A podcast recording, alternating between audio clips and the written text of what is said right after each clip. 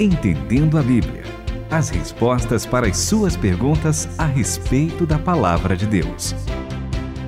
E você está com a gente em mais um Entendendo a Bíblia. A gente só está conseguindo fazer esse programa de verdade porque você manda as perguntas e cada pergunta boa que a gente tem que ficar de olho no relógio, senão a gente não consegue parar da vontade de ler a Bíblia. Um texto puxa outro e puxa bate-papo entre a gente, né? É e tem sido muito bom. Então, obrigada, Itamir, obrigada, André, por essa possibilidade de poder aprender com vocês e com os nossos ouvintes.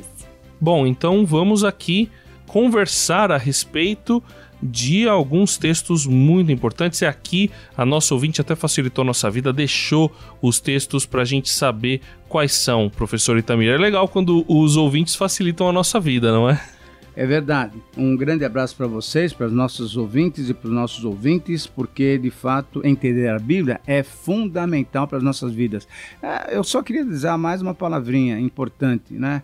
Ah, se nós queremos ter uma vida digna aceitável, agradável a Deus, como é que eu vou descobrir o que, que Deus quer? Entendendo a Bíblia. Entendendo a Bíblia, conhecendo a Bíblia. Se não, se a leitura da Bíblia, se o estudo da Bíblia for relegado a um segundo plano, nós vamos ter vidas em desacordo com aquilo que Deus quer. Então, você que está nos acompanhando e você que manda perguntas, é muito legal. Além de nos ajudar a fazer o programa, você está entendendo a Bíblia e vivendo uma vida bonita para a glória de Deus. A pergunta é da Socorro de Roraima. Olha, Renata, você recebe ouvintes de Roraima, não é? Que legal. E como hoje é uma ouvinte que está perguntando, eu vou fazer como se eu fosse ela, vai? Pronto, Pode ser? vai lá. Para o programa Entendendo a Bíblia. Na história de Sansão, sabemos que ele tinha três votos que não podiam ser quebrados. Os votos de Nazireu. Então, por que Deus só deixou de estar com Sansão na quebra do terceiro voto? E aí ela enumerou. Por isso que o André disse, ó, ficou fácil. Isso. Porque ela disse assim, ó, a gente lê anteriormente que Sansão quebrou dois votos de se envolver com mulher estrangeira e de tocar em coisa impura. Beleza. Só que aí foi quando cortou mesmo o cabelo é que parece que o negócio separou, é isso?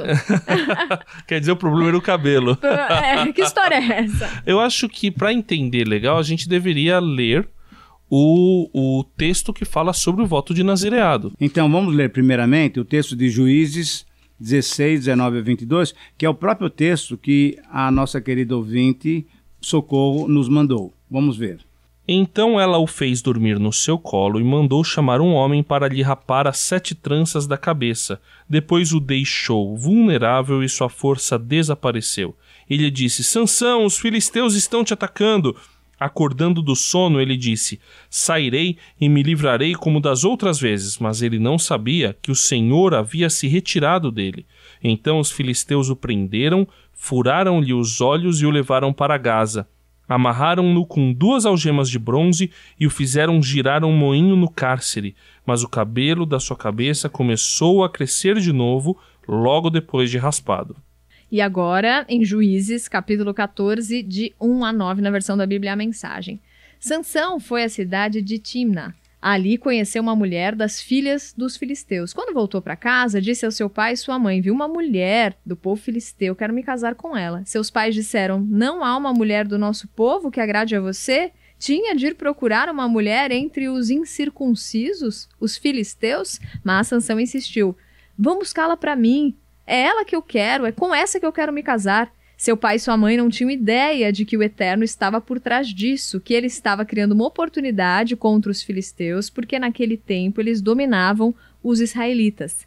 Sansão desceu com seu pai e sua mãe até a cidade. Quando chegou perto das vinhas, um leão novo, rugindo, correu em sua direção.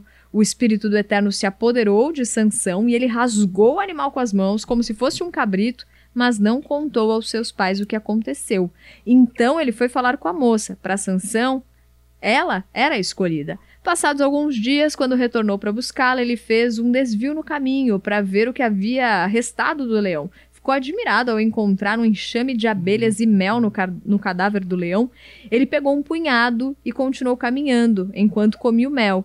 Enquanto reencontrou seu pai e sua mãe, deu um pouco a eles e ambos comeram mas não contou que tinha tirado o mel do cadáver do leão. Então, Sansão saiu quebrando o voto dele aí, né, professor Itamir? É interessante, né? Ele quebra o voto mexendo então num animal morto, que era uma coisa proibida para o nazireu. Ele se relaciona com uma mulher que não era israelita, quebrando o voto do nazirado. E aí então é, essa pergunta é muito legal, né? Por que, que Deus permitiu isso e só saiu dele, vamos dizer assim, quando ele é, corta o cabelo, né? Quando não é ele que cortou, na verdade, ele foi. Eu fico imaginando, né? Sansão acorda, passa a mão na cabeça e fala: Ué, cadê meu cabelo? E aí a, a dona Dalila fala: hum, hum, hum. É interessante isso daí. Por que, que Deus fez isso? Porque uma das dicas muito interessantes do voto do Nazirado, por exemplo, temos um outro voto que parece que ele não quebrou, pelo menos não tem clareza na Bíblia, que era não tomar bebida forte, né? Bebida alcoólica. E parece que Sansão nessa parte estava andando corretamente. Mas essa questão do cabelo comprido, né, do cabelo sem ser cortado, era uma demonstração de que Deus estaria com ele. João Batista também, aparentemente, era alguém que tinha esse voto nazirado também.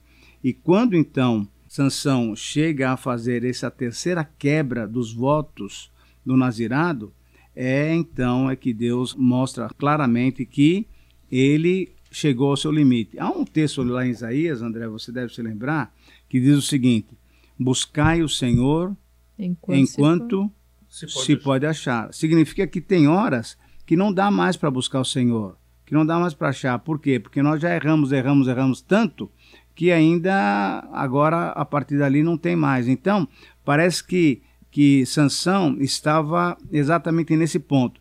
Embora a gente tenha que lembrar que no final da história de Sansão, ele ainda pede mais uma chance para Deus e você sabe o que aconteceu. A Socorro que nos enviou a pergunta sabe qual é o final da história. E o final da história é que Deus ainda permite mais uma vez ele ser usado pelo próprio Senhor e ele destrói o templo, destrói uma porção de gente quando ele balança as estruturas do templo e tudo meio vem para baixo. Então, parece-me que Deus quis mostrar para ele que ele tem um limite, mas ao mesmo tempo Deus ainda nos usa mesmo quando nós erramos. Continue conosco, entendendo a Bíblia.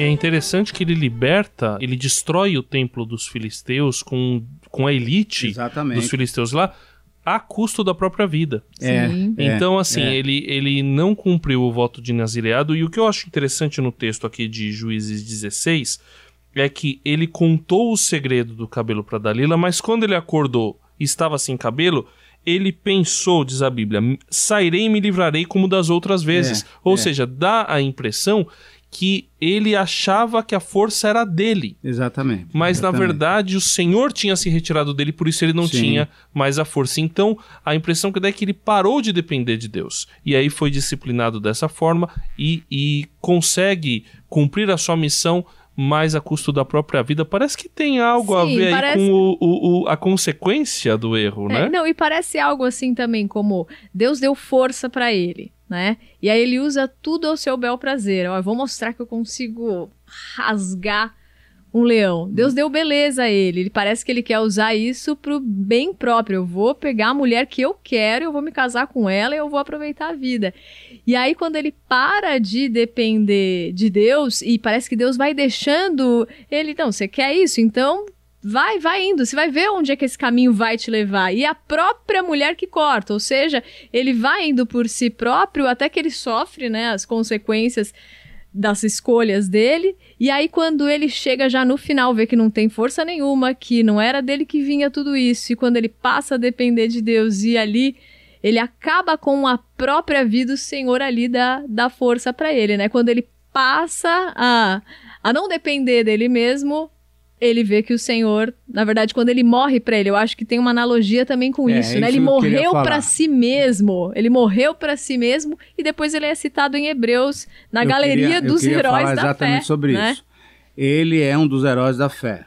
E a partir daí nós temos que entender que essa última palavra dele com Deus é praticamente um arrependimento. Ele está entendendo que ele errou E ele fala: tudo bem, eu estou a ponto até de tirar minha própria vida, mas eu quero que o Senhor cumpra o seu propósito, que é acabar com essa raça dos filisteus.